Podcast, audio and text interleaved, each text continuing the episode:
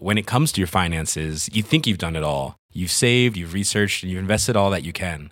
Now it's time to take those investments to the next level by using the brand behind every great investor, Yahoo Finance. As America's number one finance destination, Yahoo Finance has everything you need, whether you're a seasoned trader or just dipping your toes into the market.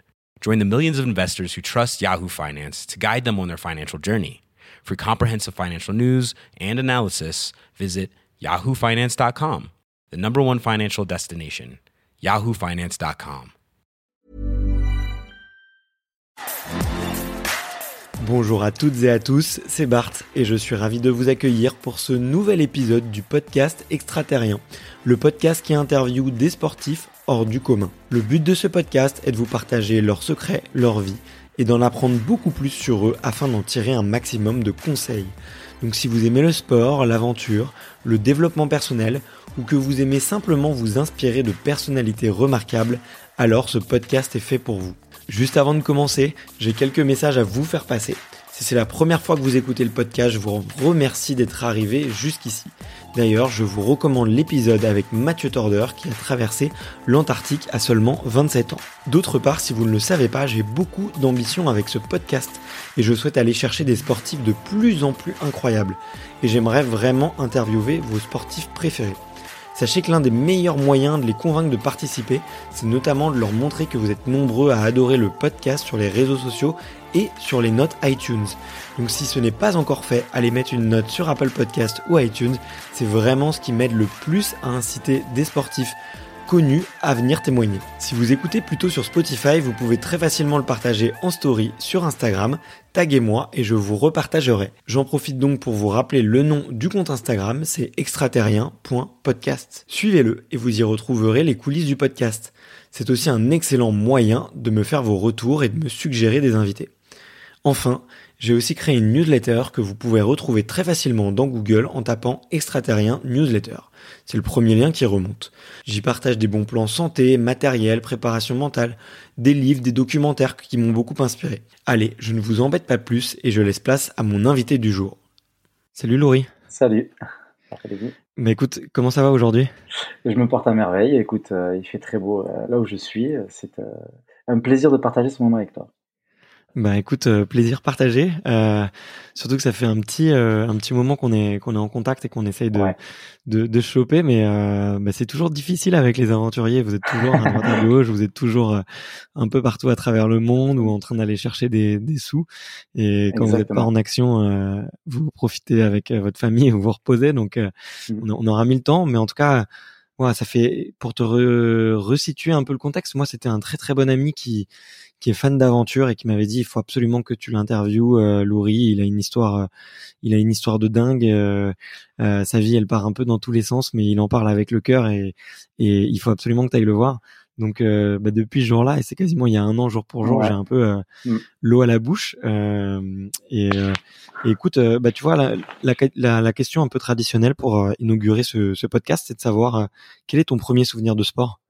Mon premier souvenir de, de, sport, en fait, et ça c'est quelque chose dont j'ai jamais parlé, c'est que euh, j'ai fait du hockey sur glace euh, très petit euh, dans la région bordelaise.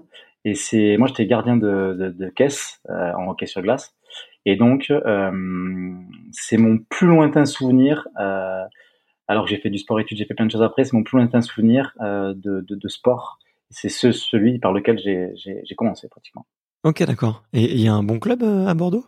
Alors il y avait un bon club euh, qui, qui, a fermé en fait. C'est c'est la raison pour laquelle moi j'ai dû euh, arrêter puisque j'étais à Saint-Médard-en-Jalles à l'époque. C'est une c'est une petite région à côté de Bordeaux. Mhm. Il y avait un il y avait une patinoire qui a fermé et ça demandait trop de travaux, enfin trop d'argent et de déplacements à mes parents pour m'emmener à Bordeaux où il y a une équipe encore actuellement. D'accord, ok, ok, ok. Et, euh, et tu te plaisais en tant que gardien de but? C'est c'est un rôle vachement casse-cou, non? Parce que tu te prends des palais qui partent à, à 100 km/h dans la dans la Exactement. ouais. mais c'est le c'est le début en fait, euh, euh, sans savoir de cette euh, sensation euh, de de d'extrême que j'ai besoin, que j'ai eu besoin tout au long de ma vie en fait euh, dans le sport.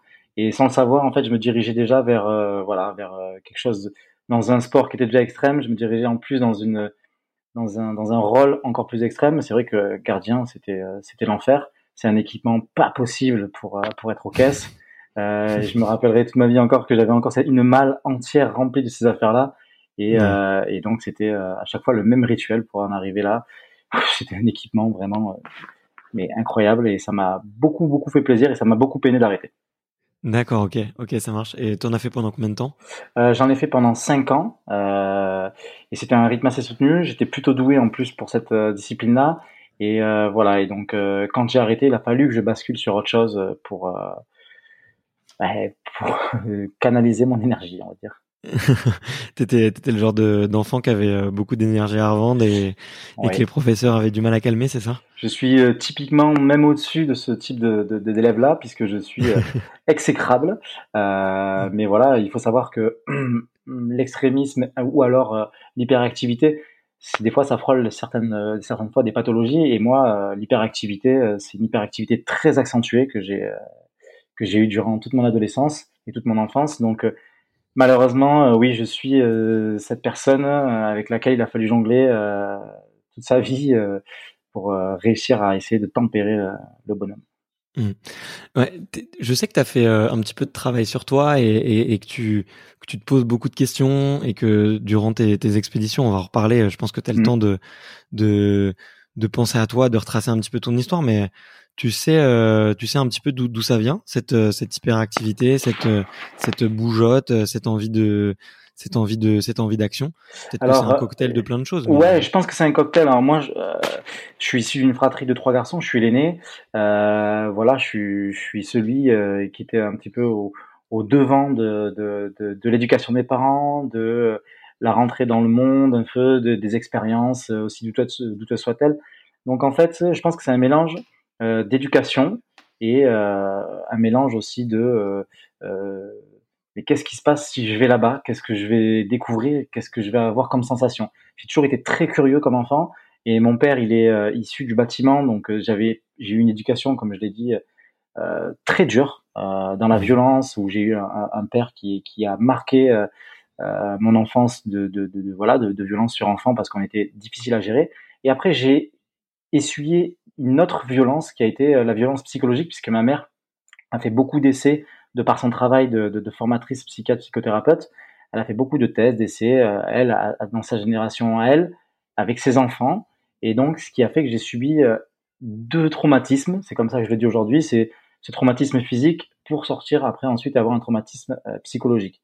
Et ce cocktail, en fait, bon ou mauvais, aujourd'hui, je dirais qu'il a été bon parce qu'il m'a appris beaucoup de choses, m'a poussé euh, la plupart du temps euh, à vouloir découvrir ces univers, à, aller là où les autres vont pas et à me dire pourquoi pas, pourquoi pas, pourquoi pas, et, à me retrouver dans plein de situations euh, très délicates. Ok, et bah, peut-être juste pour pour préciser, du coup, enfin, si je comprends bien, ta maman était psy et elle essayait de te faire faire des des exercices de, de psychanalyse. Pas vraiment.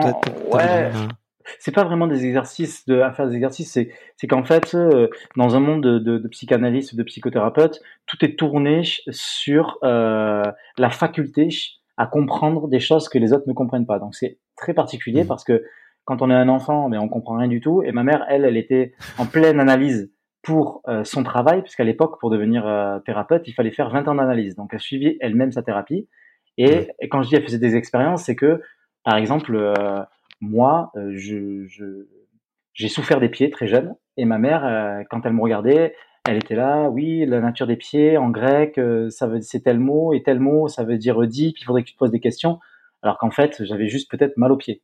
Voilà. Euh, et c'est ça qui a été problématique, c'est que moi, très rapidement dans ma jeunesse, je me suis senti très à l'écart euh, de ma génération, pendant que tout le monde allait en boîte de nuit ou boire des coups, moi j'allais à des thèses lacaniennes ou freudiennes, parce que je suivais ma mère le cheminement qu'elle essayait de, sur lequel elle essayait de m'emmener. Et puis à un moment donné, je me suis rendu compte que c'était trop, que je réfléchissais trop, que je me faisais trop mal et que je passais à côté de ma jeunesse et que je passais à côté de mes amis, de mes relations. Et ça m'a poussé euh, dans un extrême encore, voilà. Et je me suis dit ça ça peut plus durer et donc euh, euh, eh bien un beau jour je me suis révolté contre contre cette façon de réfléchir que j'aime beaucoup, mais qui me permet pas tout le temps d'être euh, euh, au maximum de mes, de, mes, de mes capacités. Voilà, je pense que de temps en temps, il faut justement faire l'inverse, il faut décrocher psychologiquement, foncer, plus poser de questions. Euh, et, et, voilà, et pas réfléchir. Euh, je, je, leur en veux pas mes parents, mais c'est vrai que c'était une, une, éducation, euh, on va dire, euh, très puissante. Ouais, bah ouais, ouais, ouais, j'imagine, j'imagine. En plus, avec deux, deux extrêmes un petit peu opposés et, et, deux douleurs un petit peu associées, j'imagine que que ça devait, ça devait pas être évident. Et et, et, dans tout ça, à quel moment ça arrive un petit peu dans, dans ta vie euh, à quel moment arrive un petit peu l'aventure, les, les, expéditions euh, Là, tu, tu, parlais effectivement de de d'avoir manqué un peu une adolescence et un début de un, un début de jeunesse euh, autour de la psychanalyse? Est-ce que déjà à ce moment-là, tu faisais un peu de sport tu, Oui, oui. Tu rêvais un peu de, tout le monde? non, j'ai déjà, j'étais déjà très très sportif à l'époque puisque donc après avoir arrêté le arrêté le hockey, je me suis dirigé vers le foot j'ai été très doué pour le pour le foot. J'ai entamé un sport-études qui m'a beaucoup aidé euh, dans ma vie euh, pour canaliser mes énergies. Donc, je faisais sport-études. Moi, j'étais au centre de formation euh, des Girondins de Bordeaux. Euh, voilà. Et, euh, et, donc, ça m'a beaucoup aidé en fait d'être dans, dans, dans un sport où je, pouvais, je faisais ça et à côté en plus de ça, je, je faisais de l'athlétisme sur le temps que j'avais en plus. Okay.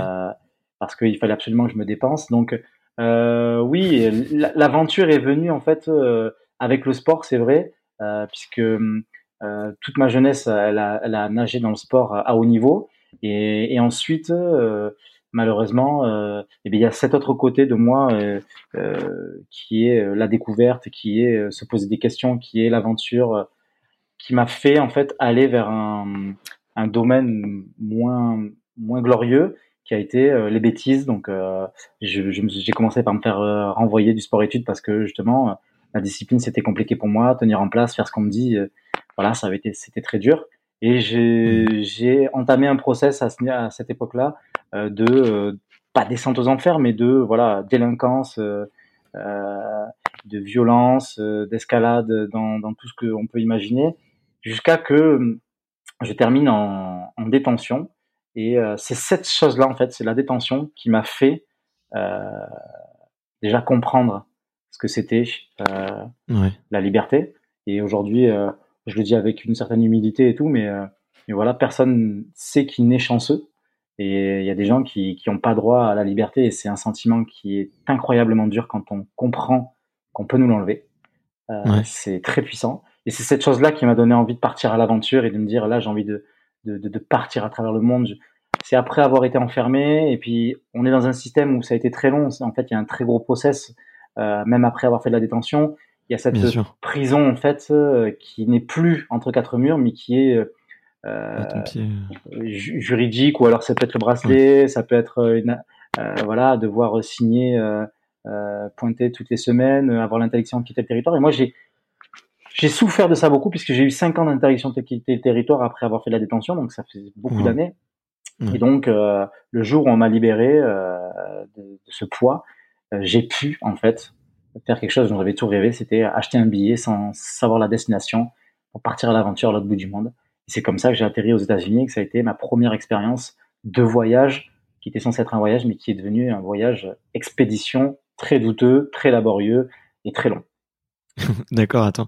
Mais euh, on, on, va y venir juste après. Mais euh, est-ce que tu peut-être euh, juste peut-être un tout, petit peu pour clarifier les choses. Mm-hmm. Est-ce que est-ce que tu acceptes de, de, dire pourquoi est-ce que tu t'es retrouvé en détention et combien oui, bien sûr. duré Oui, bien sûr. Bah, à cette époque-là, j'étais tellement révolté, donc ça a commencé par ben, la révolte contre mon père, puisque j'en avais marre d'être un enfant battu, donc ça, j'ai dû me révolter. À 17 ans, j'ai quitté le foyer familial. Il y a eu cette, euh, cette, cette, escalade, comme je le disais, dans la délinquance. Et puis, euh, et je, moi, j'ai été en détention euh, pour une erreur de jeunesse. Je tiens à préciser euh, pour toutes les personnes qui, qui vont nous écouter, c'est que euh, moi, je suis allé en détention pour vol aggravé à main armée, ce qui n'est pas rien. Mhm.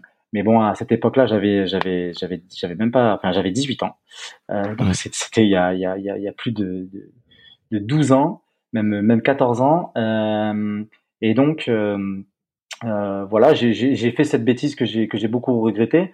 Il y a eu, je n'ai fait de mal absolument à personne et il n'y a pas eu de soucis. Et je me suis rendu à la police moi parce que justement euh, ils n'arrêtaient pas d'intervenir de, chez mes parents et c'était très long. J'ai fait pratiquement huit mois de, de, cavale dans une autre ville et je suis rentré pour me dire ben, voilà, c'était un cycle de ma vie et je dois, je dois l'assumer et je dois y mettre un terme. Et je, je, me suis présenté en disant c'est moi cette personne-là et, et, voilà. Et, euh, et ça, ça a cassé quelque chose en fait. Ça a fini un cycle et j'ai fait le temps que j'avais à faire et un autre cycle est né, c'était enfermement et après un autre avec cette interdiction du territoire et, au fur et à mesure des cycles se sont enchaînés euh, pour en arriver au voyage, aux expéditions. Waouh, waouh. Écoute, je suis, je suis impressionné. Franchement, je suis impressionné par euh, toute cette évolution et tout, parce que quand, quand je vois ton, ton parcours, tes photos, euh, la façon dont tu t'exprimes maintenant, le, charisme que tu as, l'aisance et tout, on pourrait pas se douter de, de tout ça, tu vois. Euh, ouais. Alors peut-être que peut-être que ça n'a rien à voir, mais euh, dans un sens, si. Des amalgames. Oui, oui, bien sûr. Oui, bien sûr. On fait des amalgames. On a un a priori, et puis voilà, on vit dans un monde où où euh, l'image est importante et tout. Mais même sans ça, euh, c'est que c'est pour ça que moi, justement, sur mes réseaux, j'essaye de complètement casser les codes sur euh,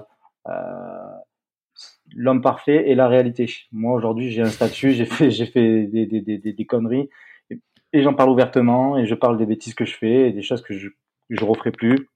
Voilà, d'être le plus honnête possible en fait avec la vie qu'on a qu'on a eue. Hein. On se refera pas hein, quoi qu'il arrive. Ok.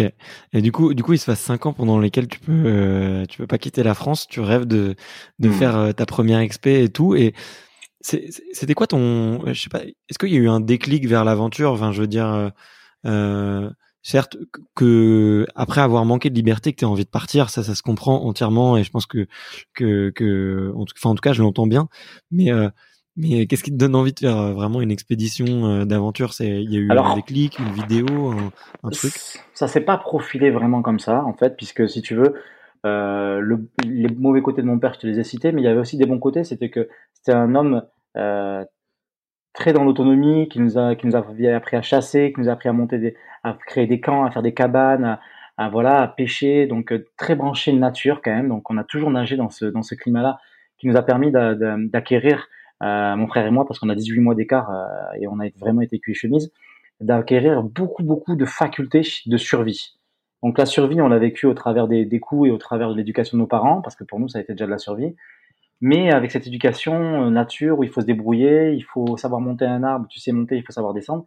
Et donc de là est né déjà cette, ce concept de, voilà, de, survie, pas d'expédition, mais de voilà, de, ce climat un peu euh, extrême. Et euh, ce qui a fait que ça a dérapé, ou alors que ça s'est orienté vers, euh, euh vers euh, les expéditions, c'est ce premier voyage en fait pour lequel je n'étais pas du tout préparé puisque je suis parti complètement euh, à l'arrache avec un sac de 20 kilos, 21 kilos, euh, je, voilà, c'était, c'était n'importe quoi.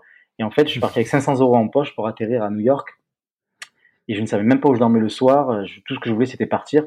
Et donc, de suite j'ai été mis dans le bain et j'ai compris que ça serait pas du tout un voyage euh, en toute dilettante et, euh, et où je ferais du tourisme, mais qu'il allait falloir que je survive en fait euh, dès le départ dans une ville et ensuite ailleurs, et ça pendant de longs mois à, travers les États-Unis. Et donc il y a plein de petites expériences au sein de ce voyage, euh, puisque je voilà, je me suis perdu dans les Everglades pendant 12 jours, à pas boire et pas manger. ça c'était sur la sur la sur la côte est.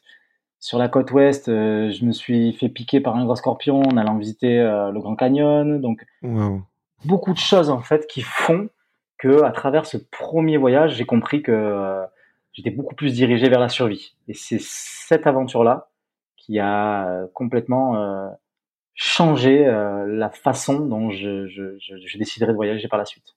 J'avais envie de mettre à profit la survie, l'expédition et l'exploration. D'accord, ok. Et euh, ouais, du coup, euh, c'est vraiment ce voyage-là qui qui t'a attiré vers ces, ces univers-là. Euh, comment est-ce que tu comment est-ce que tu reviens? Enfin, je veux dire, dans quel état tu reviens? Euh, Parce que tu vois, tu, tu pars, t'es, euh, je vais pas dire un un, un, un homme comme comme les autres, tu vois, mais euh, t'as as ton histoire, donc t'as vécu déjà beaucoup de choses, mais là tu tu reviens, tu as vécu une, une sensation de, t'as as, vu la vie et la mort presque tous les jours. Ouais. Euh, euh, qu'est-ce que qu'est-ce que tu te dis en revenant? Comment ça se fait que tu as eu envie de repartir tout de suite tu vois? Ah, Ouais, alors déjà il faut faut que tu comprennes un truc, c'est que euh, si tu veux, j'ai omis de te parler de quelque chose qui a quand même euh, qui a qui a qui a fait basculer euh, qui a fait basculer la carrière ou le, chemin que j'ai pris à cette époque-là, c'est que très jeune, j'ai été diagnostiqué de ce qu'on appelle une analgésie congénitale, qui est un syndrome en fait très à part entière, qui ne me permet pas de ressentir la douleur comme quelqu'un de normal.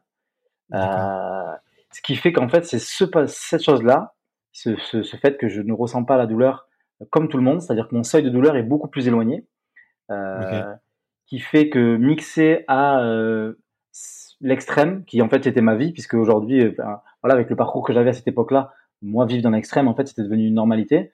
Et du coup, je me posais pas la question de euh, est-ce que ça va être dur quand je vais revenir? Non, c'était tout le temps dur. Donc euh, pour moi, que ça soit dur, c'était mon quotidien. Je mmh. sais pas ce que c'est quelque chose de facile. Et quand je suis rentré en France, euh, ben ça a continué. J'ai à un moment donné, je m'étais engagé pour essayer de faire une école de cinéma euh, à Paris et, et j'ai failli abandonner au bout de je sais plus combien de mois de voyage, des, des mois et des mois et des mois d'aventure. Je suis rentré à Paris avec l'avion que j'avais que j'avais et, euh, et, je me suis retrouvé à Paris à la case départ en fait, sans argent, pieds nus avec mon sac à dos après avoir failli mourir 200 fois. Et je me suis dit bon ben voilà, l'aventure continue dans ici ou ailleurs en fait, euh, le pays n'a guère d'importance. Et voilà, et, et un nouveau cycle a commencé. Ok. Ok. Et quand tu dis un nouveau cycle, c'est euh, euh, le cycle vers euh, l'aventure, vers ta vie d'aventurier, C'était c'était le cycle en fait. Euh, où, alors c'était pas ce cycle-là, non, c'était c'était un cycle plutôt.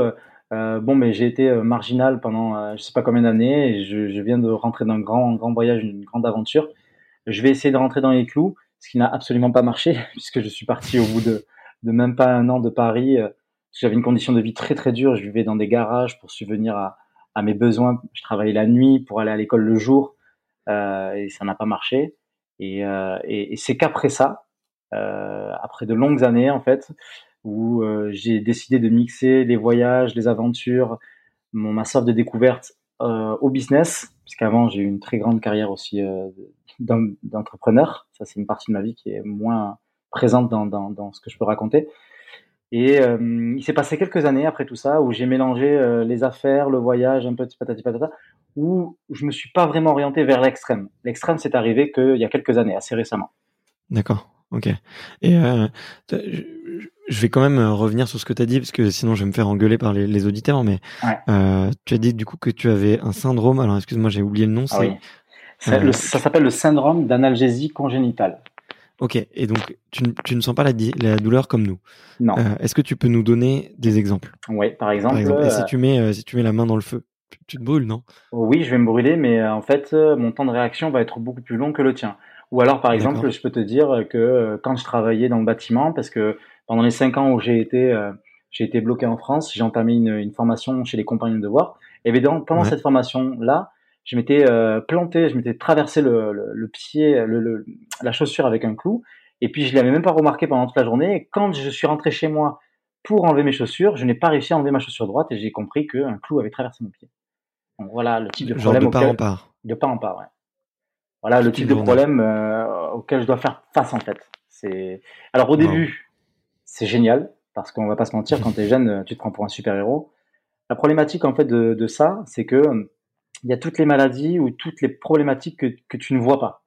Euh, ouais, ça va être euh, très jeune, c'était les otites à répétition, les infections, les choses qui ne se voient pas. Ou voilà, il faut que tu, je saigne des oreilles pour qu'on se rende compte qu'il y a quelque chose qui va pas. Euh, voilà, enfin ouais. il y a. Et après il y a euh, ben, la notion de je souffre mais je le sens pas. Et encore à l'heure où je te parle, j'apprends à, à filtrer en fait ma douleur. Ça veut dire que quand je sens un peu la douleur, ça veut dire que c'est déjà trop tard aujourd'hui. Ouais. Ouais, ouais. Voilà. Donc en fait, il a fallu que j'apprenne pendant toutes ces années euh, ben, à jouer avec la mort, à, à tricher, à pas partir euh, euh, dans des endroits où je pouvais pas. Et le problème, c'est que comme tu te dis j'ai ça, je suis un peu immortel. Et quand tu penses que tu es immortel, tu penses que tu peux prendre tous les risques et, et tu vas mourir comme un humain normal. Moi, grâce à je ne sais pas quoi, j'ai eu beaucoup de chance. Mmh. C'est ce qui fait que je ne suis, je ne suis jamais, enfin, je suis mort cliniquement, mais je ne suis pas mort puisque je suis là encore pour parler aujourd'hui. Mais je, euh, j'ai dû apprendre en fait euh, à, à, gérer euh, cette problématique-là et aujourd'hui à te dire bon ben j'ai pu traverser des glaciers, des déserts, tout ce que tu veux, mais maintenant je suis obligé de savoir que je vais prendre un risque et que ce risque c'est pas ce que je vais ressentir en premier et comment je vais réussir à le traiter pour pas arriver directement à la case finale. D'accord. Ok. Waouh, c'est dingue, c'est dingue. Mais du coup, ouais, médicalement, les médecins s'en sont rendus compte hyper tôt, quoi. T'as grandi toute ta vie avec ça, quoi. Oui, complètement. En fait, euh, ben, ce qui, c'est ce que je te disais, c'est que c'est ce qui a, a mis le doigt sur euh, sur ça, c'est c'est les c'est les otites, euh, les otites à répétition, et c'est un syndrome avec lequel je vis depuis depuis tout jeune, et et voilà. Et, comme je te dis, j'ai dû apprendre avec les années à, à jauger la, la, limite, ce qui est très dur, ce qui est très très dur. Ok. Et est-ce que tu arrives à avoir euh, quand même de l'empathie pour des gens qui vont souffrir beaucoup plus facilement? Tu vois euh, En euh, fait, c'est une très bonne question. Tu vois, il y a, des enfants à l'école. Euh, tu vois, c'est typiquement en ce moment-là. Moi, je, moi, je passe beaucoup de temps là-dessus vu que je suis avec un, un, enfant très jeune et, que j'ai mon deuxième fils qui a 6 ans. Mmh tu vois, je vois le truc. Et tu sais, tu, vois le l'enfant quand il tombe. Si personne le regarde, des fois, il se fait pas mal, il pleure même pas. Et puis Exactement. ces parents qui sont là, qui sont un peu, tu vois, traumatisés ou qui font oh là là, je vois tout à fait, et tout. Et ben l'enfant va se mettre à pleurer, tu vois. Tout à fait. je suis d'accord avec toi. Et, et, tu vois, donc la douleur, c'est un truc hyper subjectif et sur mmh. lequel euh, l'influence des autres est énorme. Ouais. Et du coup, euh, bah, tu vois, c'est un sujet qui m'intéresse beaucoup en ce moment. Et moi, j'ai plein de questions par rapport à ça. Mais ouais, est-ce que tu arrives à ressentir ce que alors c'est très dur, c'est commun des mortels? Alors c'est très dur. Et puis j'ai parlé de deux sujets en plus qui sont qui sont attenants à ça. C'est que Déjà, le premier, c'est que j'ai une de mes filles qui est atteinte de la, de la, de syndrome de la congénitale, donc je me rends compte à quel point ça doit être dur euh, en tant qu'enfant. Euh, des fois, euh, pour te donner une idée, elle se met trop près d'un poil, elle se crame la peau à avoir la trace de la grille et elle, elle se tourne et elle n'a rien senti du tout. Et donc, du coup, en fait, ce qui, il y a un process qui doit faire qu'on qu'on doit faire autour de ça, c'est que moi je dois lui apprendre, c'est que je sais très bien qu'il faut qu'elle soit pas sensible, mais qu'elle soit alerte euh, déjà à ce qui est visuel. À partir du moment où c'est visuel, c'est que c'est grave. Euh, et que elle, elle, comprenne que le moment où elle a mal, c'est pas le moment euh, qui est le bon. Qui, ça veut dire que c'est déjà bien entamé dans le process de la, de la, de la difficulté, de la douleur, de la, de la fracture ou n'importe quoi. Ça, c'est la première chose. Donc, c'est très, très dur. C'est un chemin qui est très dur à faire, surtout pour un enfant. Et je le vois avec euh, ma fille la plus petite. Euh, mais elle ne pleure jamais, quoi. C'est l'enfer. Elle a des bleus énormes, elle se pète tout, mais elle, elle ne ressent rien. Donc je peux même pas imaginer, euh, voilà, comment ça devait être pour moi. Enfin, ça me donne un aperçu, mais c'est compliqué. Et la seconde chose, c'est que à l'inverse, ma grande, et c'est une fille très sensible. Elle est beaucoup plus comme sa mère, très sensible sentimentalement, très sensible au niveau du corps, et donc euh, elle pleure pour un rien. Voilà, elle est, elle, est atteinte d'une hypersensibilité. Ok. Et ce qui, euh, ce qui est très dur pour moi, Mmh. Euh, parce que j'ai très peu de patience. Euh, pas pour euh, puisque moi j'ai voilà j'ai grandi à la dure en ressentant pas spécialement euh, la douleur ni mes émotions puisque dans un sens après l'un va avec l'autre ouais. et, et là quand je dois faire face à ça ça m'a demandé énormément de travail sur moi-même énormément de travail sur l'empathie sur la patience sur ok je dois prendre le temps en fait c'est mon rôle de mmh. prendre le temps et c'est mon rôle de le prendre avec, avec mes enfants parce que j'ai pas le choix. Mais je fais aussi un métier où des fois j'emmène des gens, euh, ou alors je peux avoir des partenaires. C'est aussi mon rôle d'avoir euh, une empathie d'abord psychologique et après de comprendre que je peux pas comprendre. Ouais. je ne peux pas comprendre des fois pourquoi quelqu'un pleure pour ça ou qui peut arriver à avoir ça. Voilà. Et euh, mais je comprends que cette case je l'ai je l'ai pas et du coup euh, ça me ça me rend alerte en fait et ça me rend plus alerte ça me rend voilà, sensible à l'écoute de la personne. Ok. Bon, en tout cas, c'est ok, c'est hyper hyper intéressant comme euh, comme comme sujet et, je pense que des médecins euh, pourraient s'en donner, euh, donner ouais. joie. Je sais pas si J'ai fait pas mal de tests, ouais, c'est horrible. Je fais plein de tests à l'effort, je fais des tests à la sensibilité.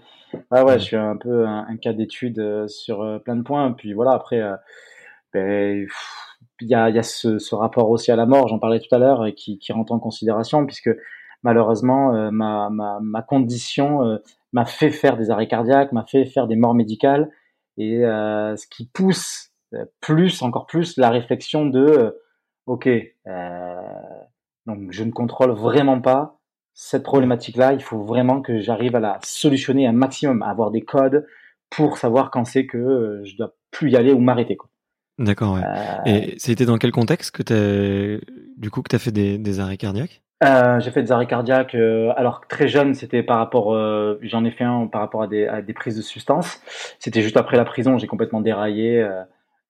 Voilà, et ça m'était jamais arrivé avant. Et puis quand ça m'est arrivé, ça m'a forcément arrivé dans l'extrême, qui est le fil conducteur de ma vie, l'extrême, l'extrême, l'extrême. En fait, que ça soit bon ou mauvais, chaque chose que j'entreprends, elle est dans l'extrême. Je peux monter une entreprise en l'extrême, la réussir, gagner énormément d'argent, comme je peux partir à l'autre bout du monde, pas préparer à l'extrême, ou faire, faire, des actions toujours à l'extrême. Ce qui est une problématique, hein, j'en suis absolument pas fier. Euh, voilà, je bosse sur ça, hein, mais c'est pas facile. Et après, voilà, il y a plein de, de, de, de façons de mourir. Hein. Moi, je voilà, que ce soit des animaux, que ce soit des, des sécheresses, que ce soit des pertes de, de, conscience, de plein de choses. Ma vie a tellement été, euh, voilà, par exemple, euh, piqué par ce scorpion, ça a été une infamité terrible parce que je, je ne mourrais pas, mais la vie me quittait euh, petit à petit avec euh, justement une, paralysie qui allait devenir mortelle ou, une paralysie à vie si je faisais mmh. rien. Donc il y avait un temps qui était compté. Voilà, il y a plein d'expériences comme ça en fait, euh, que ça soit ben, les erreurs de jeunesse ou la non préparation dans des expéditions qui fait que mmh. c'est très dur. Ok, ok, ok. Euh, bah écoute, j'aimerais revenir un petit peu peut-être plus sur la partie aventure et, et, et, tes expéditions. En tout cas, je pense que là, on, moi, je te comprends mieux déjà, et je pense que les auditeurs aussi ont pu euh, euh, peut-être essayer de se mettre à ta place, même si c'est pas. mais venez. mais euh, moi, je suis hyper, euh, justement, je suis hyper intéressé euh, par cette, par ce côté un peu. qu'est-ce qui t'attire dans la survie Qu'est-ce qui t'attire dans, dans, dans les expéditions? Mm-hmm. Et hum, est-ce que tu peux raconter peut-être euh, un petit peu le, le, le, cheminement euh, des différentes expéditions que que, que tu as voulu euh, que tu as que tu as voulu réaliser et, comment est-ce que tu les as un petit peu organisées de, de mieux en mieux? Mmh Bon là manque de bol, on, en reparlera un petit peu après. Il y a, il y a eu le, cette pandémie qui, qui, a freiné euh, beaucoup des projets. Euh, mais, euh, mais avant, avant ça, comment est-ce que tu, euh, comment est-ce que tu as structuré ta pensée et en fait, quelle est, comment est-ce que tu t'es organisé pour en faire un petit peu ton métier et, et, ta, et ta passion Ok, donc la première des choses en fait, c'est que avec les, les années, bah, j'ai compris une chose sur moi, c'est que j'avais pas peur de souffrir déjà et mmh. que même à, à plein moment de la vie, euh, j'ai besoin de souffrir. Voilà, j'ai besoin de souffrir en fait. J'ai besoin de souffrir. J'ai besoin d'avoir ce cette réalité qui me qui me rappelle que je suis un homme euh, et que je que je vis des choses douloureuses comme n'importe qui. Et euh, et à défaut en fait de ne pas avoir euh, le temps dans un dans un emploi du, temps ou dans un quotidien, eh bien euh, je m'oblige en fait à à vivre ces situations extrêmes qui me poussent automatiquement dans des réflexions hors du commun et qui, qui me font avoir euh, une grande humilité sur la vie ou alors euh, euh, voilà une rétrospection sur plein de situations et qui me font prendre des décisions. Mmh. C'est un mélange en fait d'extrême, d'acceptation de, de, de, de, souffrance, euh, de volonté à vivre des choses avec une, un pic d'adrénaline très très extrême, puisqu'il a fallu que je remplace toute cette violence et toute cette illégalité, toute cette délinquance par quelque chose de plus structuré. Et même si ça l'a pas été dans, dans mes premières expéditions, je me suis dit, bon, ben, qu'est-ce que je peux faire euh, après ce voyage aux États-Unis qui avait déjà été incroyable, parce que j'ai quand même traversé les États-Unis pieds nus déjà, c'était quand même un exploit incroyable. Euh, et qu'est-ce que je peux faire euh, qui va monter d'un cran et avec quoi je vais me sentir à l'aise? Et puis euh, j'ai commencé euh, euh, par me dire bon ben je vais aller traverser un désert pieds nus parce que je suis à l'aise pieds nus. Moi je mets jamais de chaussures en fait. Euh, voilà, les chaussures, c'est pas quelque... j'ai arrêté de porter des chaussures depuis déjà quelques années. Euh, j'en mets euh, que quand je fais des, des interviews sur des plateaux. Et encore, on se bat. Parce que justement, il y a cette notion de de mort et de du fait que moi, j'ai quelque chose qui m'anime énormément, c'est que je n'ai pas le temps. Moi, je n'ai pas le temps pour qu'on prenne la tête, j'ai pas le temps pour qu'on me dise quoi faire, j'ai pas le temps pour savoir si je vais prendre la bonne ou la mauvaise décision j'ai pas le temps pour euh, euh, que tu m'en veuilles, j'ai pas le temps de ne pas te parler pendant des années et tout. Je n'ai pas le temps. Moi, je sais ce que c'est la mort, je sais qu'elle arrive tôt ou tard, et les gens ils vivent dans l'utopie de croire que elle arrivera plus tôt tard, alors que en passant au passage piéton, on peut se faire renverser et être paraplégique et, voir la mort au bout du tunnel. Moi, voilà, je suis quelqu'un d'hyper réaliste et je n'ai pas le temps pour un maximum de choses. Donc, je fais beaucoup de choses euh, mal, mais je l'ai fait. Je prends des décisions et je suis parti traverser ce désert euh, en Espagne euh, pendant 17 jours, euh, ce qui m'a valu euh, le titre de premier français à avoir réussi à traverser des Bardenas pieds nus? Ce que je cherchais pas spécialement, mais voilà, une sensation d'autonomie, d'extrême, de seul face à toi, seul face à ton corps, parce que le corps évolue, on grandit avec l'âge et il y a plein de choses qui changent euh, face à nos capacités. donc j'ai commencé par ça, j'ai commencé par faire du, du, du, très chaud, j'ai fait pas mal de stages de, de, de survie en Guyane, au Brésil. Je suis allé travailler avec les commandos parce que la survie c'est quelque chose qui m'a complètement intéressé. voilà, j'ai toujours dit depuis que j'ai commencé la survie, j'ai toujours dit tôt ou tard, on va revenir à cet âge-là, cet âge un petit peu de pierre où on va devoir être autonome. Et c'est incroyable, malheureux mais incroyable. On s'est retrouvé avec les événements qui viennent de passer et où on a dû faire face justement à se dire ah ouais, ok. Peut-être qu'en fait, euh, il va falloir qu'on pense à, être plus autonome et revenir en arrière. Voilà. Donc euh, j'ai toujours développé ce concept euh, bah, d'aimer la nature, de, de, de, vouloir ressentir ces sensations extrêmes, de dépassement de soi évidemment, euh, le défi, le challenge. Moi, je suis euh, quelqu'un qui adore le challenge aussi, donc euh, je veux toujours faire des choses que les autres ne font pas. un peu comme un peu comme Mike Horn, comme plein de grands sportifs qui, qui font aussi ça pour le le, voilà le côté sportif. ouais, bien sûr.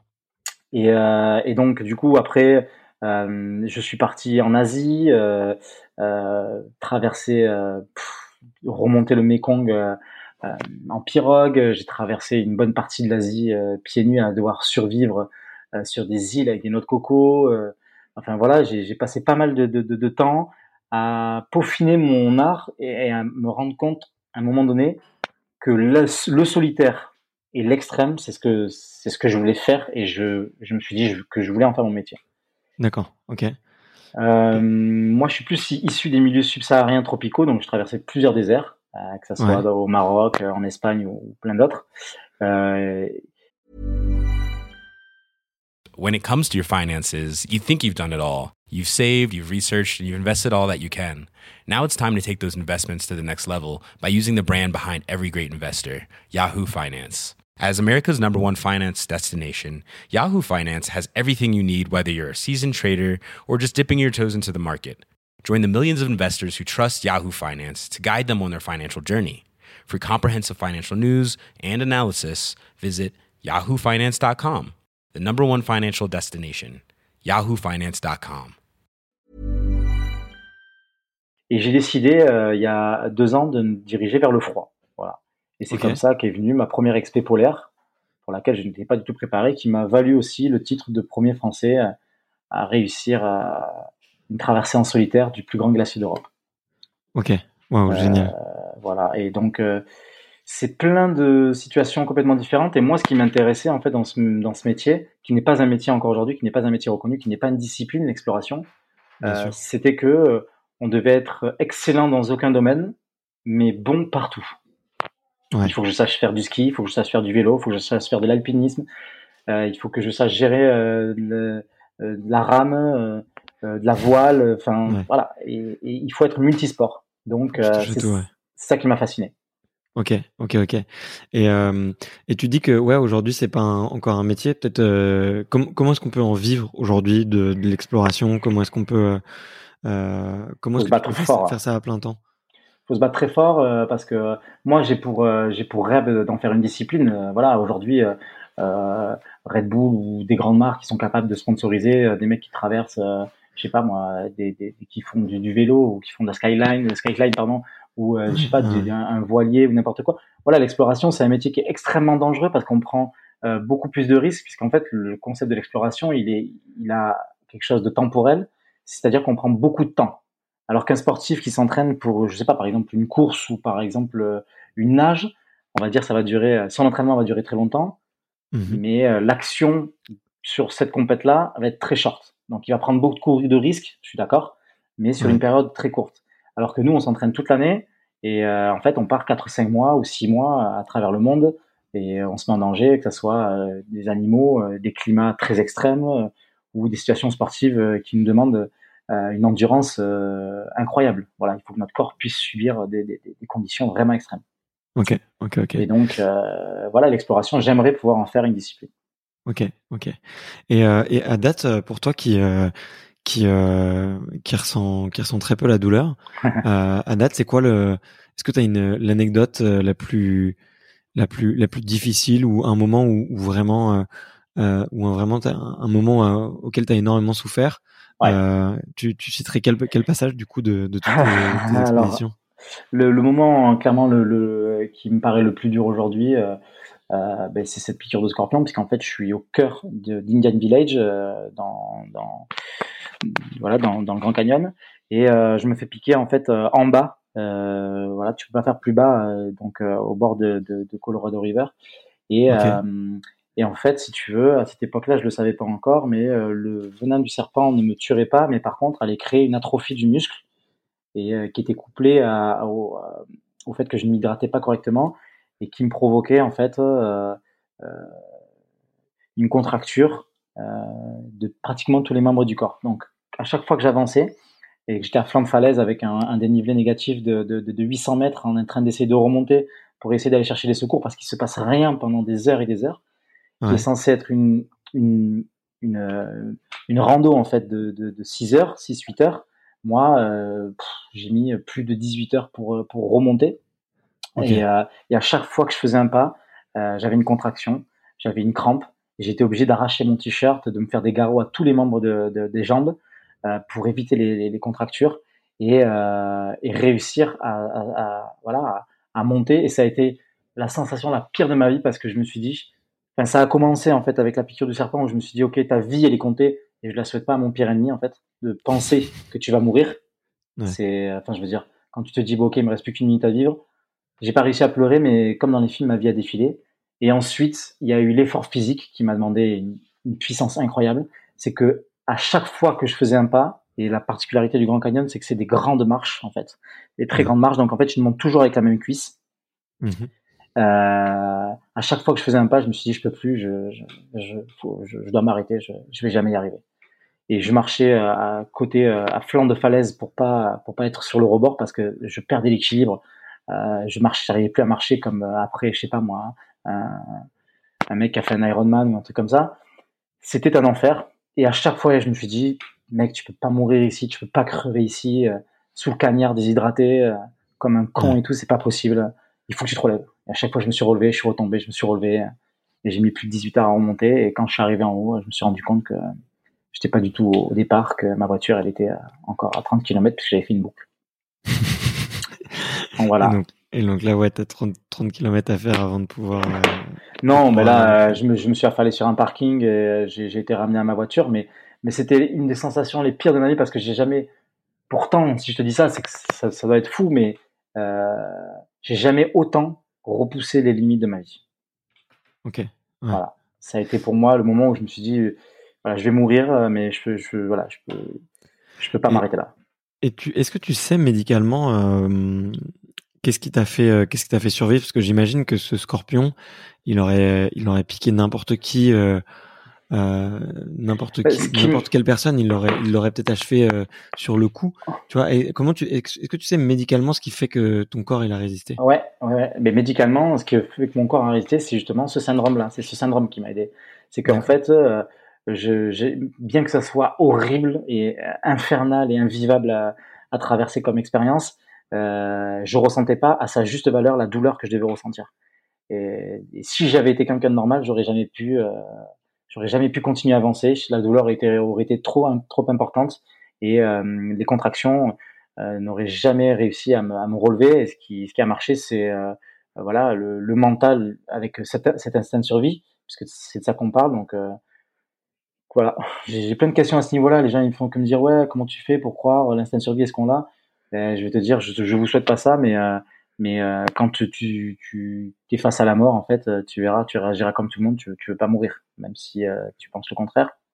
Et donc tu développes quelque chose qui te raccroche à la vie. Et moi, ça, c'est très très puissant.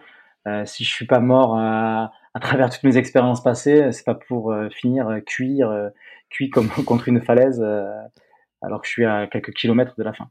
Donc c'est à la fois cette analgésie congénitale qui me faisait pas ressentir la douleur à sa juste valeur, et cette puissance croyance euh, de, de, de m'arracher, d'avoir la rage de, de, vivre. Quoi. Ok, ok, ok, je comprends mieux. Je comprends mieux. Euh, c'est, c'est hyper intéressant. C'est hyper intéressant. Euh, j'aurais plein d'autres questions à te poser, mais il faut, faut aussi qu'on fasse d'autres, sujets et, et, et, qu'on explore un petit peu. Mais moi, moi, j'étais très, très curieux de, de, d'en savoir un petit peu sur le, le projet Icarus, alors qui a été un petit peu euh, mis mis de côté à cause du, du pandémie. très rapidement, ce que j'ai compris, moi, c'est que vous vouliez faire les, les sept sommets les plus hauts sur les sept continents. Et est-ce que tu peux nous raconter un petit peu la genèse de, de ce projet? Pourquoi est-ce que cette fois-ci tu décides de partir à deux alors que j'avais l'impression que souvent tu partais seul?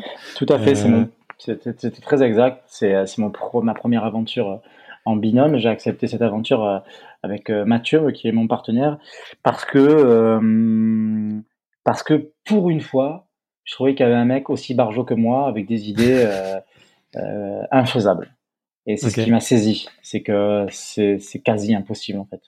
C'est quasi impossible parce que on traverse tous les biotopes les plus les plus violents du monde avec des, des, des, des températures qui vont de 50 à de 50-60 à moins 50-60. Donc, euh, ça m'a plu parce que c'est multisport, parce qu'il faut savoir gérer plein de, de, de, disciplines différentes. Euh, voilà, du vélo, du kayak, de la voile. Enfin, voilà, tout ça, ça m'a fasciné.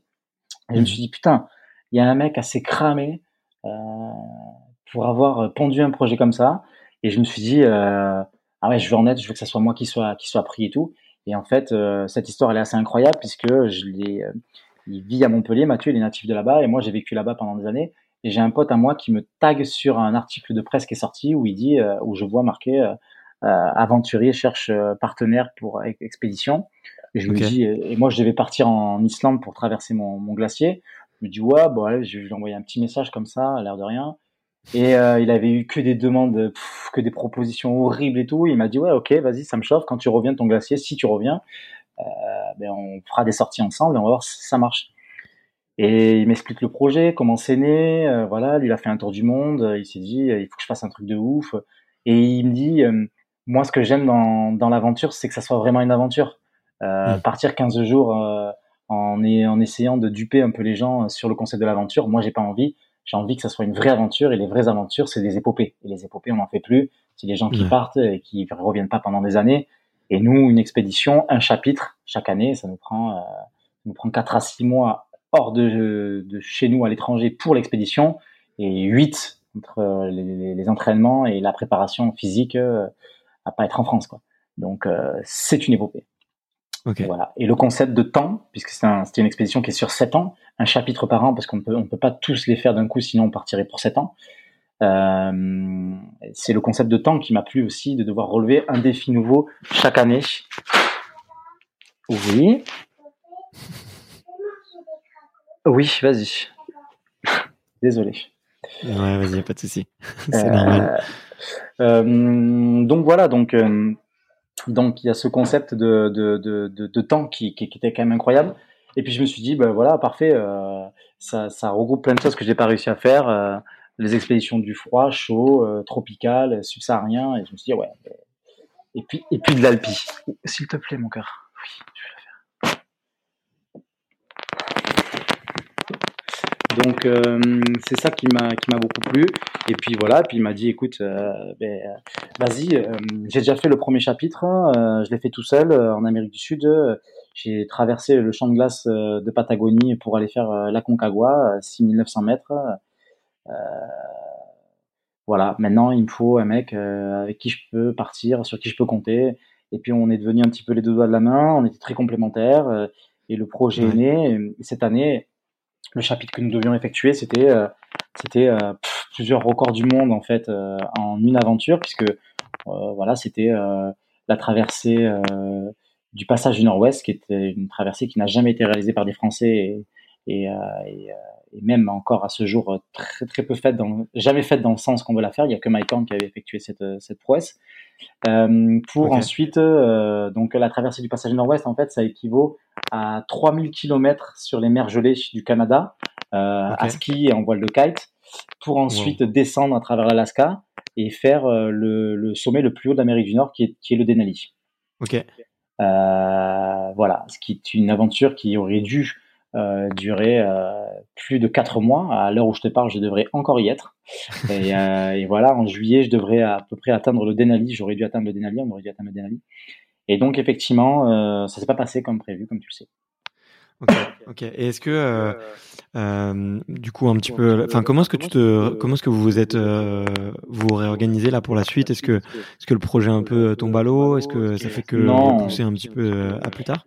Alors, la particularité, c'est que si tu veux, c'est, il y a des saisons pour faire ça, puisque justement, il faut forcément qu'on soit dans l'hiver pour marcher sur les mers gelées sur, sur l'océan Arctique.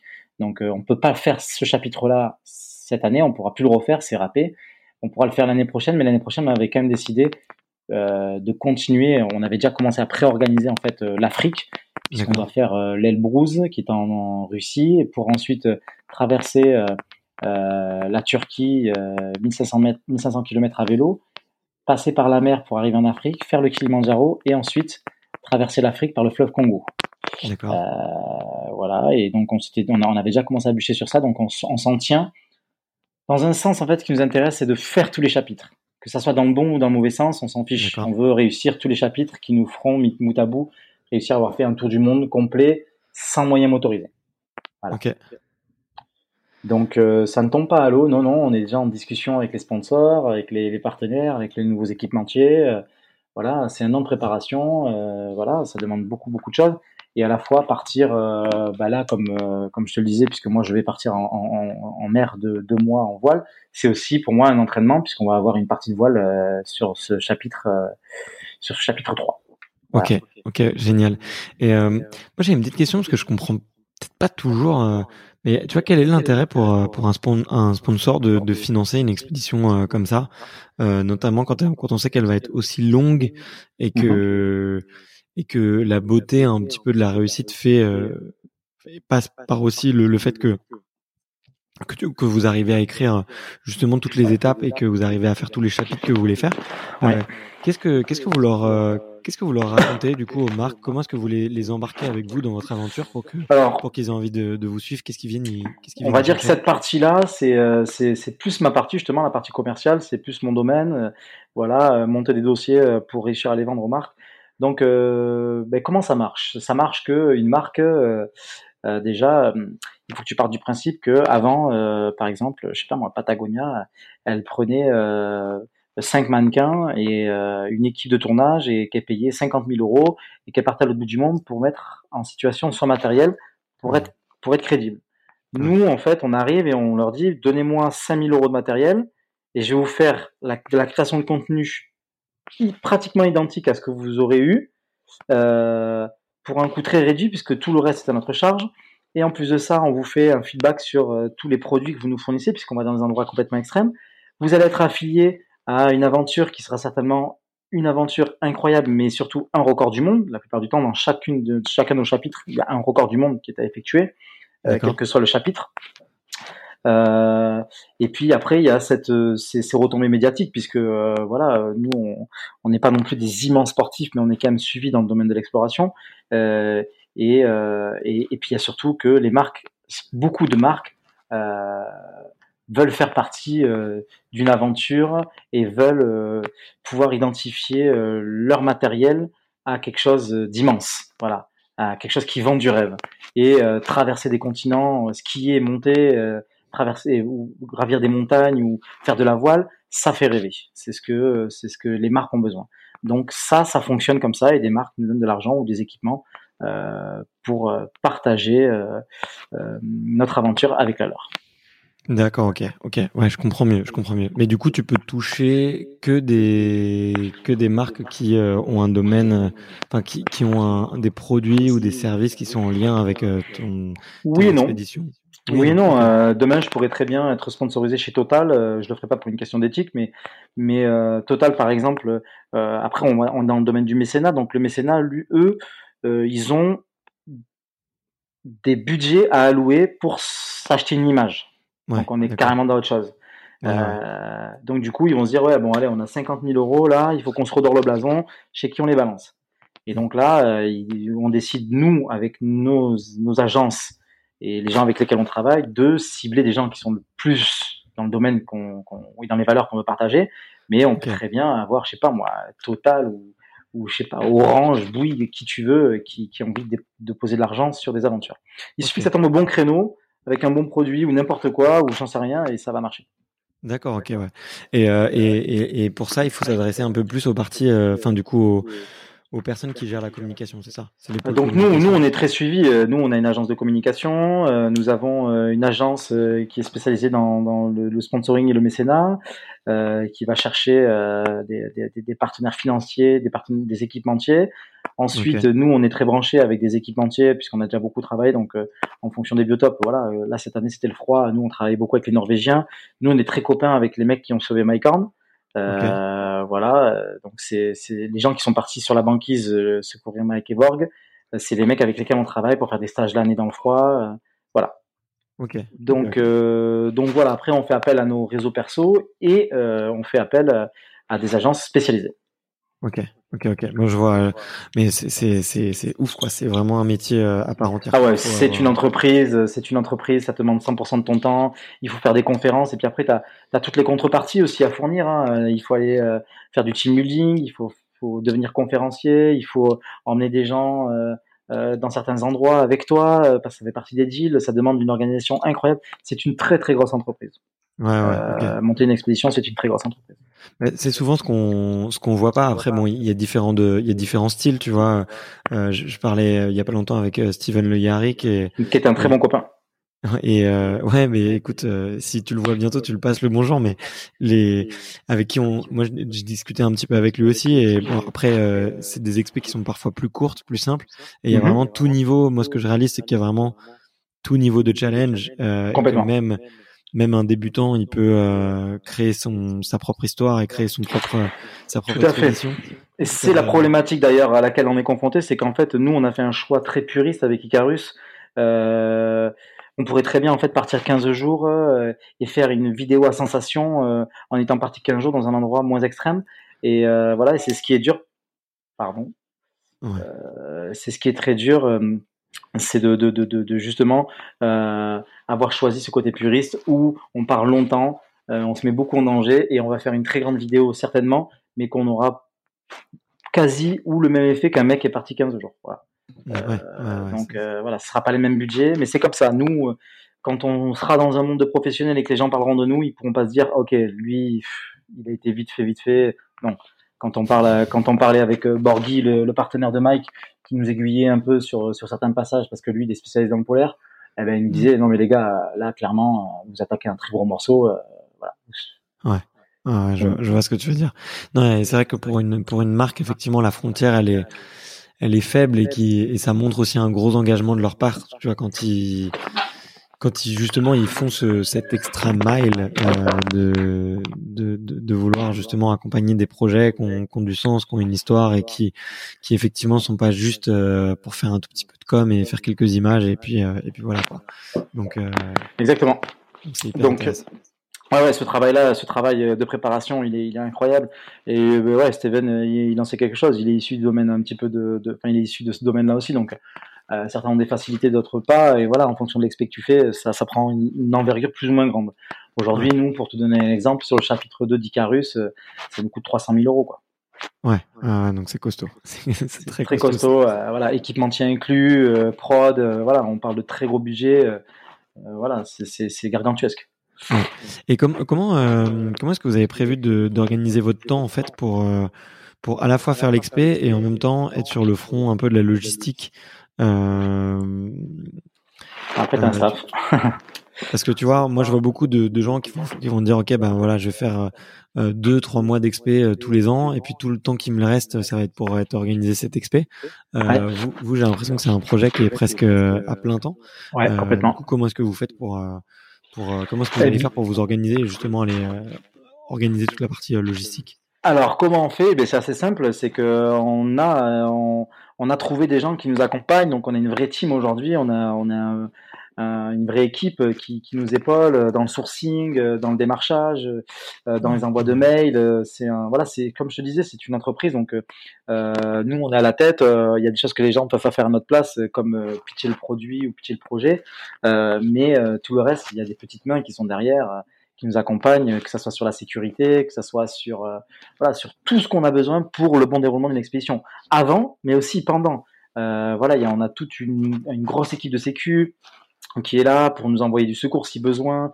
On est en liaison satellite pour la météo. Donc c'est vraiment un, un, gros gros truc qu'il faut faire tourner, qu'il faut bien huiler toute toute l'année avec les entraînements, la préparation physique et euh, la préparation de la, de, de, de, du projet.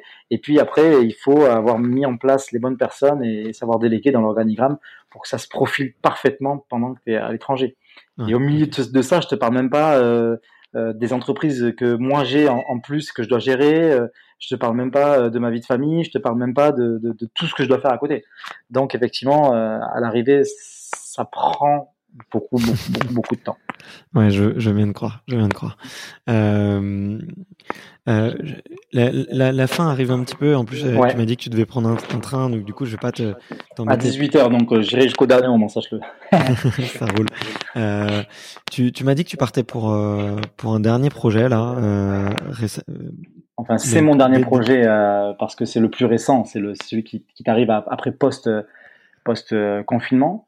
Mais oui, effectivement, euh, je pars en mer cette fois-ci.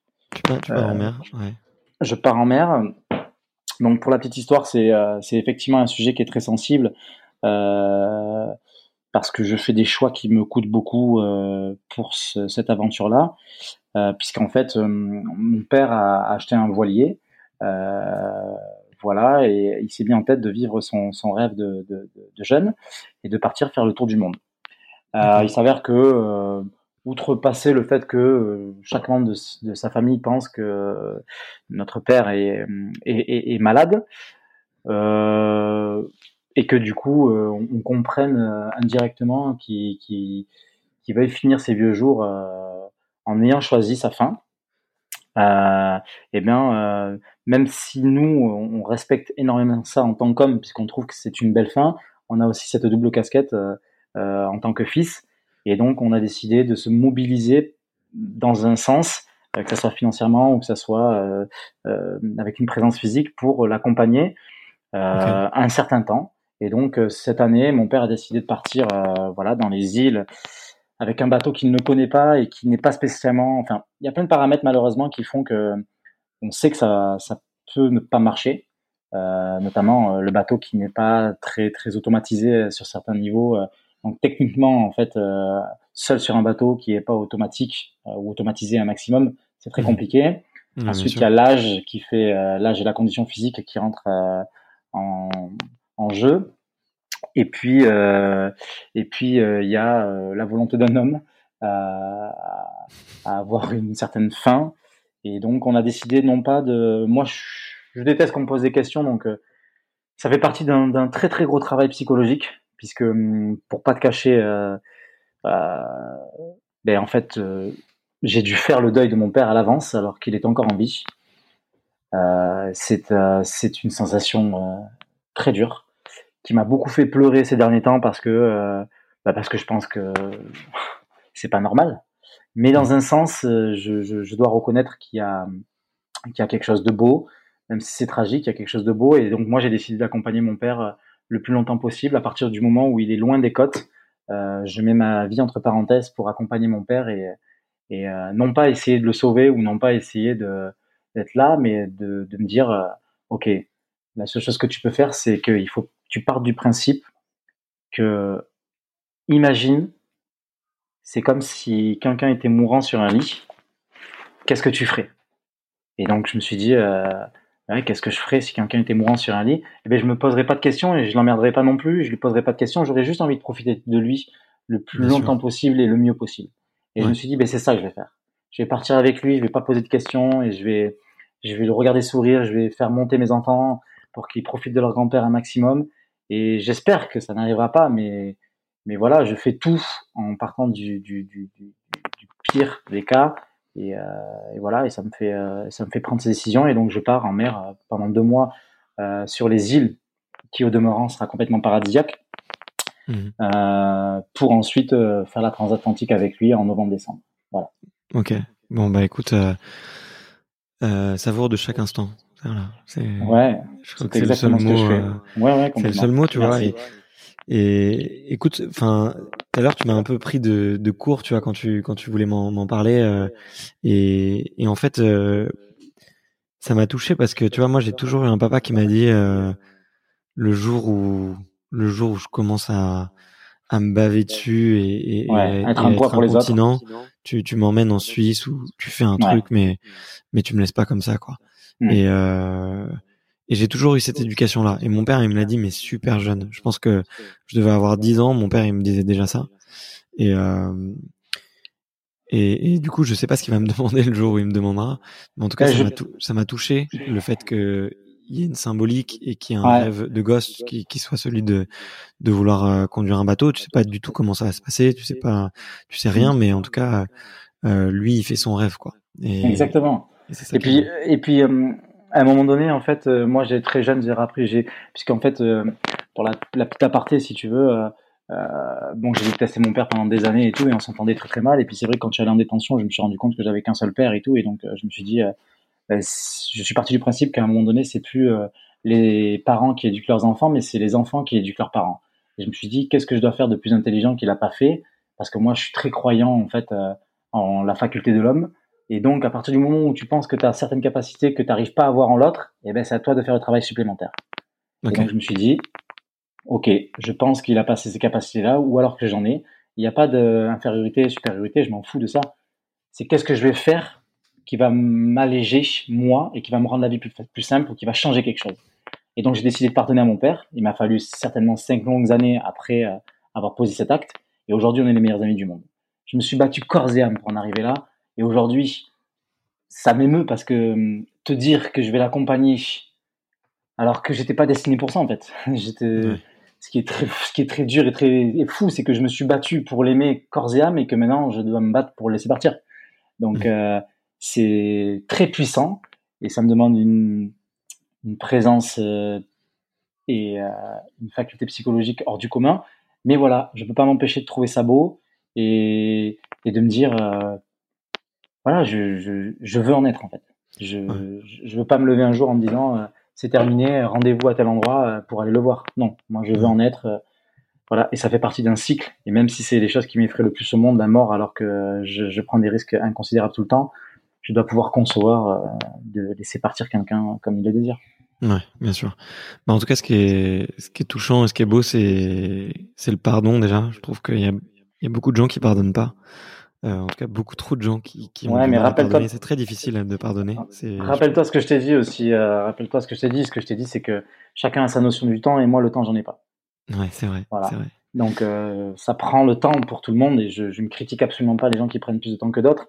C'est juste qu'à un moment donné, il faut bien se poser la question de est-ce que à un moment donné, ce temps, tu l'auras encore? Ouais. ouais un jour, tu vas te lever, tu auras 50 ans et ça sera terminé. Ouais. Et tu, les gens seront partis, tu pourras plus pardonner, tu pourras plus, et tu t'en voudras les gens sont au don. De se dire, ah, putain, si j'avais su, putain, mais je l'aurais parlé, quoi. Ouais. mais c'était, c'était avant, en fait. C'est pas quand tu pensais que tu avais le temps. Ouais, c'est vrai, c'est vrai, c'est vrai.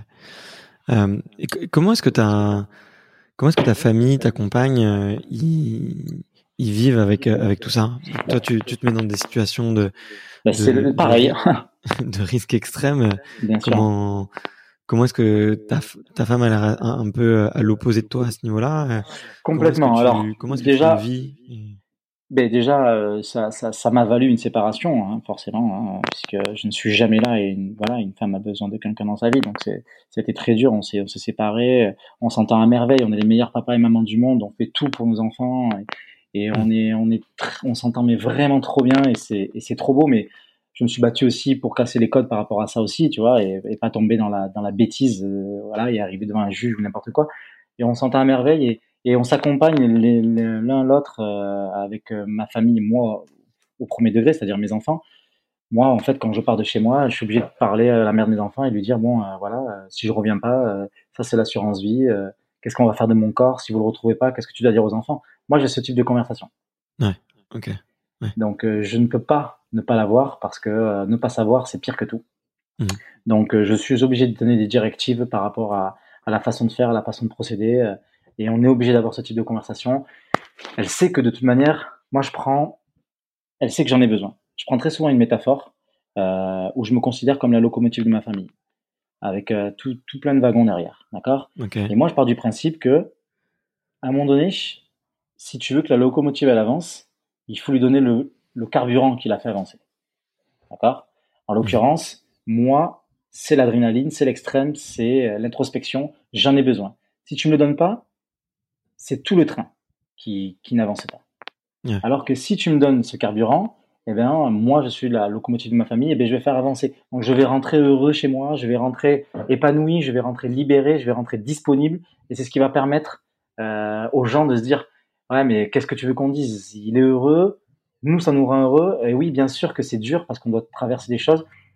Et voilà. Et comment on doit faire, on ne sait pas. On apprend après chaque expédition à trouver des, des nouvelles façons de vivre. Qu'est-ce qui a marché avant Qu'est-ce qui n'a pas marché Qu'est-ce qu'on va changer J'essaie de les faire venir de plus en plus, de partager mes passions avec elles, les emmener en bateau, de les emmener à la montagne pour qu'elles comprennent ce que c'est la beauté des paysages que je rencontre. Hmm. Et voilà. Et qu'elles entrent dans mon univers et moi je rentre dans le leur. Et c'est ça qui fonctionne, c'est qu'on a un échange en fait et que et qu'en plus de ça, on s'aime très fort. Nous, moi, j'ai une famille très unie euh, et on est, euh, on est une espèce de petite mafia. Euh, voilà, avec mon frère, avec ma famille, mes, mes, enfants, on est extrêmement soudés et chacun donnerait sa vie pour l'autre. Et c'est cette puissance-là qui nous permet de comprendre ou d'accepter ou que, l'autre parte alors qu'on n'est pas d'accord.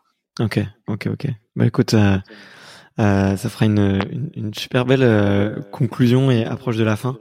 Euh, les, la, la, dernière question que, que je pose un petit peu sur ce podcast, c'est euh, c'est comme un, un, un, passage de un passage de micro et, et c'est de savoir euh, toi ça serait qui euh, le prochain aventurier, le prochain sportif ou, ou la prochaine sport ou la personne tout simplement que que tu aimerais bien écouter sur sur ce podcast? Moi, j'adorerais entendre Kylian Jornet. Ok. Voilà, c'est quelqu'un qui me fascine beaucoup et, et voilà, je, je trouve qu'il y a ce domaine de l'exception, de la folie qui, qui, qui, me fascine. Ok, bah écoute, ouais, j'adorais l'avoir. Franchement, euh, c'est un. C'est un mec euh... qui doit faire partie de ta liste. ouais, il en fait partie. Il en fait partie. En plus, euh, il, il, il, est, il est accessible. Tu vois, on peut. Oui, carrément. Il est abordable. C'est ce que je veux dire. Il est, il est, il est, il est, carrément abordable. J'attends un petit peu peut-être euh, histoire de, je sais pas, de, de me faire un nom, de me faire un petit peu plus de style, de me faire un peu plus mes armes. Mais, euh, mais ouais, c'est sûr que un jour euh, il aura, il aura le micro tendu, c'est sûr.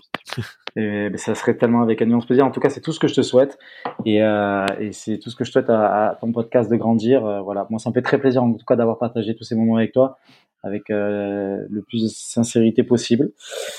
Voilà, euh, merci de m'avoir invité en tout cas. Bah écoute, merci à toi, euh, Loury. J'ai passé un, un, merveilleux moment. J'ai appris plein de choses. Euh, j'ai eu j'ai eu du mal par moment des fois à, essayer de me mettre à ta place, de ressentir ce que tu pouvais ressentir, d'essayer de comprendre ce que c'était que de la non douleur. Mais euh, mais mais en tout cas, t'es es vraiment un extraterrien et, et écoute, euh, j'encourage vraiment vraiment tous les tous les auditeurs à, à, à, aller suivre un petit peu tes, tes aventures parce que c'est sûr que tu, tu promets de belles choses et, et que ce, cette petite pandémie, euh, cette petite pandémie, pardon, j'aurais pas dû utiliser le, le diminutif, mais euh, en tout cas cette euh, ce retardement dans tes projets, euh, c'est que c'est que reculer pour mieux sauter. Et je te souhaite de, de, pouvoir vivre tes rêves en tout cas. Mais je te remercie et je te souhaite aussi et je te dis un de ces quatre, je l'espère. Salut, à bientôt. Ciao. Merci d'avoir écouté cet épisode jusqu'au bout. Si vous êtes encore là, c'est sûrement que l'épisode vous a plu, donc n'hésitez pas à le faire savoir autour de vous et à vous abonner pour ne louper aucun épisode. J'ai mis tous les liens dans la description, donc n'hésitez pas à y jeter un coup d'œil. Et sinon, moi je vous dis à la semaine prochaine pour une prochaine interview. Ciao